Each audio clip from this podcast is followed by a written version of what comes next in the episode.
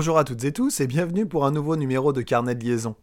Souvent, j'entends les élèves dire après une évaluation C'est pas eu de chance, c'est tombé sur ce que j'aimais pas. Ou bien J'ai pas eu de chance, c'est tombé sur ce que j'ai pas révisé.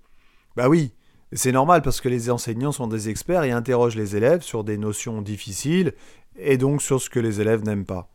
Mais dis-moi, si tu avais bossé un peu plus les choses difficiles et les notions que tu n'aimes pas justement, peut-être que ce se serait mieux passé. Un des plus grands golfeurs de tous les temps a dit un jour Plus je m'entraîne, plus j'ai de la chance. Bien évidemment, plus je m'entraîne, moins je ne laisse de part au hasard et moyen d'incertitude sur ma réussite. De plus, ce travail méticuleux, systématique, permet d'engranger de la confiance en moi, parce que si je me sens à l'aise, si je suis serein, si j'ai confiance, alors la réussite n'est pas loin. Pour viser l'excellence ou bien simplement se tirer d'un mauvais pas lors d'une évaluation, d'un examen ou d'un concours, il ne faut donc rien laisser au hasard, rien laisser de côté. Essayez de penser à tout, de tout maîtriser. Je pense bien sûr aux notions, aux notions pures et dures, aux notions disciplinaires, mais aussi à l'utilisation de la calculatrice, j'en ai déjà parlé, la rédaction, l'orthographe, l'organisation des idées, la justification des réponses, car même en science, l'utilisation de la langue française est importante. Je pense aussi aux soins apportés à sa copie, car cela influe consciemment ou inconsciemment sur la correction et sur l'envie pour le correcteur de donner des points. Et puis, pour essayer de tout maîtriser, il faut aussi et avant tout avoir repris in extenso sa dernière évaluation, la refaire et se poser les bonnes questions.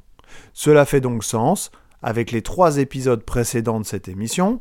Reprendre sa dernière évaluation, c'est se questionner, s'investir et s'exercer. Et c'est se poser les bonnes questions. Pourquoi n'ai-je pas trouvé la bonne réponse en évaluation?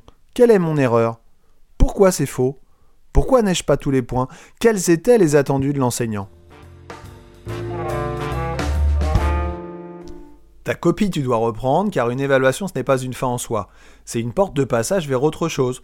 C'est aussi et surtout fait pour se former et pour progresser. Tu dois donc t'aider de la correction donnée, et s'il n'y a pas de correction, eh bien il ne faut pas hésiter à aller la réclamer au prof pour comprendre ce qui est faux, pourquoi c'est faux, et surtout comment faire pour progresser, comment faire pour ne pas refaire les mêmes erreurs.